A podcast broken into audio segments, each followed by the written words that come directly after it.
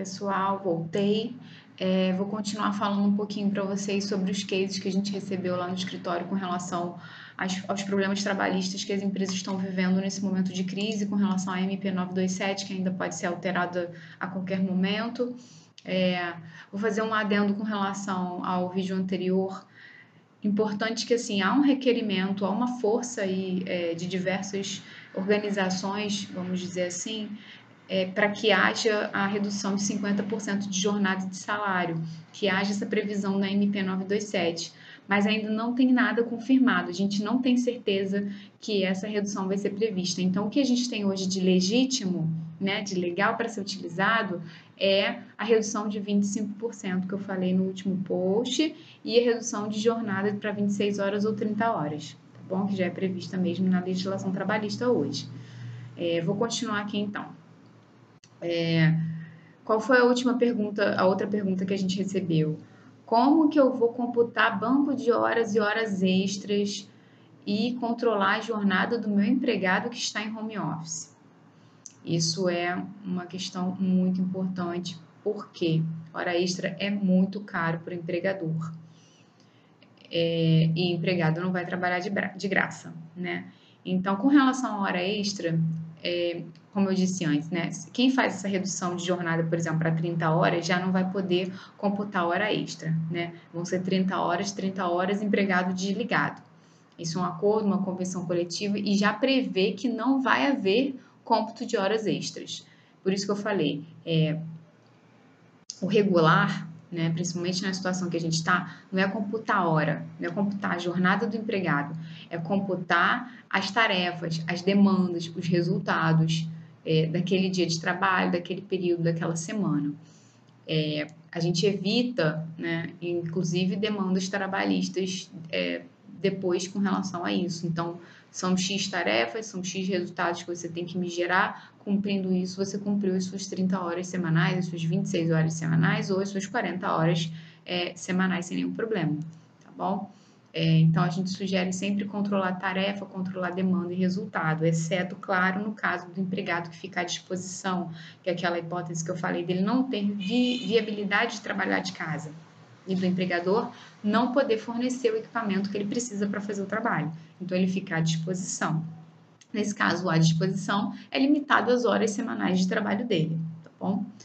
É, um outro ponto é adicional noturno.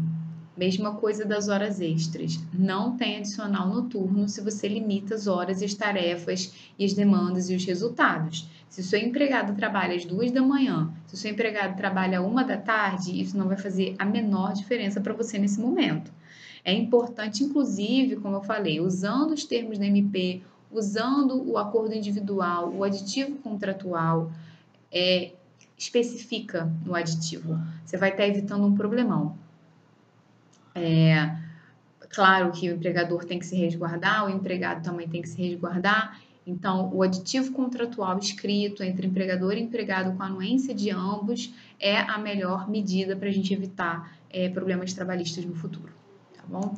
É, com relação ao banco de horas, o que, que acontece? É, o empregado que tem hoje um banco de horas para ser utilizado, ele pode usar até encerrar todo o banco de horas dele, ficar sem trabalhar. Se ele, é, por acaso, encerrar o banco de horas, ele ainda é, continua precisando ficar sem trabalhar, ele pode continuar sem trabalhar. E quando encerrar esse período de, de quarentena e de calamidade pública, que a gente não sabe exatamente qual vai ser a duração, a gente, é, o empregado pode computar, voltar a trabalhar, computando horas extras para é, compensar as horas não trabalhadas no período de home office, tá bom? Então, se o empregado não tem banco de horas suficiente, ele pode ficar sem trabalhar, é claro que é com a anuência do, do empregador, e compensar essas horas não trabalhadas quando encerrar esse período de quarentena. Uma outra questão, a compensação para o empregado, pro empregado que tem mais banco de hora né, do que é, o suficiente aí, ele vai poder compensar esse banco de hora até 18 meses após é, o encerramento do estado de calamidade. Então, durante esse período de home office, o empregado continua trabalhando, continua somando o banco de horas dele, é, por alguma questão, né? Enfim, hora extra. É, vai caindo no banco de horas, né? Muitas atividades precisam desse tipo de disponibilidade do empregado. Esse banco de horas ele vai ter que ser usado em 180, é, em 18 meses após o encerramento do estado de calamidade, tá bom? É, outra questão que a gente que a gente respondeu lá também é, eu não quero dispensar meu empregado. A gente está em crise, mas eu também não quero é, ter uma despesa agora com ele com relação a férias. O que, que eu posso fazer? Eu posso antecipar as férias do meu funcionário? É, e se meu funcionário não tiver é, conseguido preencher o período aquisitivo dele de férias, eu posso conceder assim mesmo as férias? Então, isso é um ponto é, importante também, porque a legislação permitiu é, que o empregador pague as férias até o quinto dia útil após o encerramento da fruição das férias. Então, se você dá é, um período integral de férias para o seu funcionário, você só vai pagar aquelas, é, aquelas, aquele período de férias que ele vai estar tá gozando no quinto dia útil após o encerramento. Isso vai dar um alívio aí de caixa é, para quem fizer esse movimento. Então, é importante fazer essa análise é, de viabilidade de dar é, antecipar férias individuais de determinados funcionários. É, claro, mais uma vez, o empregado ele tem que né, anuir, ele tem que concordar e ele tem que ser avisado com 48 horas de antecedência. E ele vai ter que sair pelo menos com cinco dias de férias. Então, é no mínimo cinco dias que vão ter que ser é, gozados de férias aí, tá bom? É, a parte importante eu já falei, que é com relação ao período aquisitivo, mesmo que o seu funcionário não tenha adquirido o período integral aquisitivo, ele vai poder é, fruir da antecipação de férias com no mínimo cinco dias, tá bom? Outra questão que a gente recebeu foi relacionado a uma ah, então era uma cadeia produtiva. O que, que aconteceu? Um determinado setor da empresa é, ficou parado, estagnou, é, não tinha insumo. Eu acho até que eu comentei esse caso em um outro, em um outro vídeo com vocês por conta de uma outra questão. É, eles não tinham insumo para continuar a fabricação, continuar o processo produtivo. O que, que eles iam fazer com aqueles funcionários? Dar férias individuais para todos? É, então, o que, que eles questionaram a gente? Gente, eu posso dar férias coletivas? Eles já tinham dado férias coletivas no início do ano. Eles já tinham atingido a limitação que a CLT permite para férias coletivas. Como que faz? Porque é, há uma limitação na CLT. Então, o que, que a MP trouxe? A MP trouxe maleabilidade para quem quer dar férias coletivas para funcionário, é, para um setor, para um grupo de funcionários.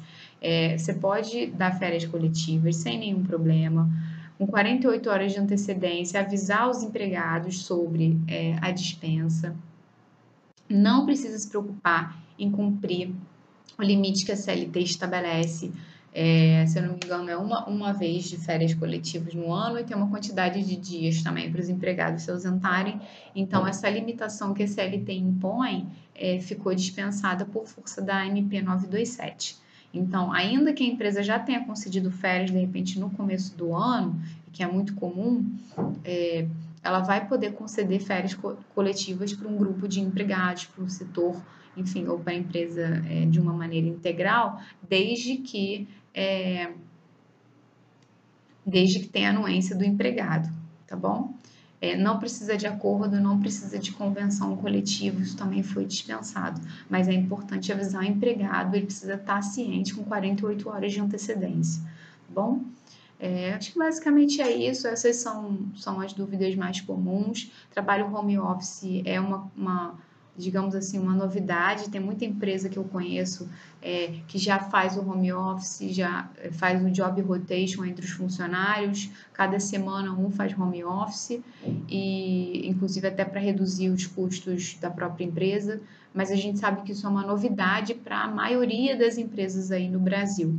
Então, a MP veio de burocratizar esse home office e o importante é que as empresas podem ficar seguras, porque não só a MP 927, que ainda pode sofrer alterações, é, dispõe sobre essas medidas possíveis e que melhoram também a vida não só do empregado, mas do empregador, a gente tem normas seletistas, então é importante. Eu falei, não sou especialista trabalhista, estou passando para vocês cases que foram tratados no escritório.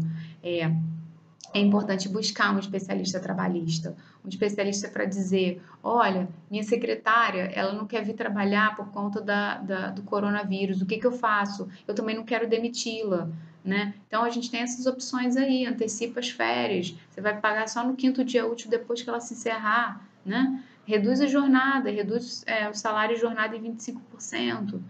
É, então, é importante que, que as empresas, né, e o empregado também, busque especialistas para estar tá sempre é, amparado aí nesse cenário de novidade que a gente está vivendo de, de, calamidade pública, tá bom? Se a gente tiver novos cases, novos questionamentos, eu volto aí para vocês para é, passar o que, que a gente teve aí de, de importante, tá bom? Obrigada a todo mundo, estou disponível também no LinkedIn. Se eu puder ajudar, se eu não puder ajudar, eu indico alguém que pode, tá bom? Não tem problema não. Beijo para todo mundo.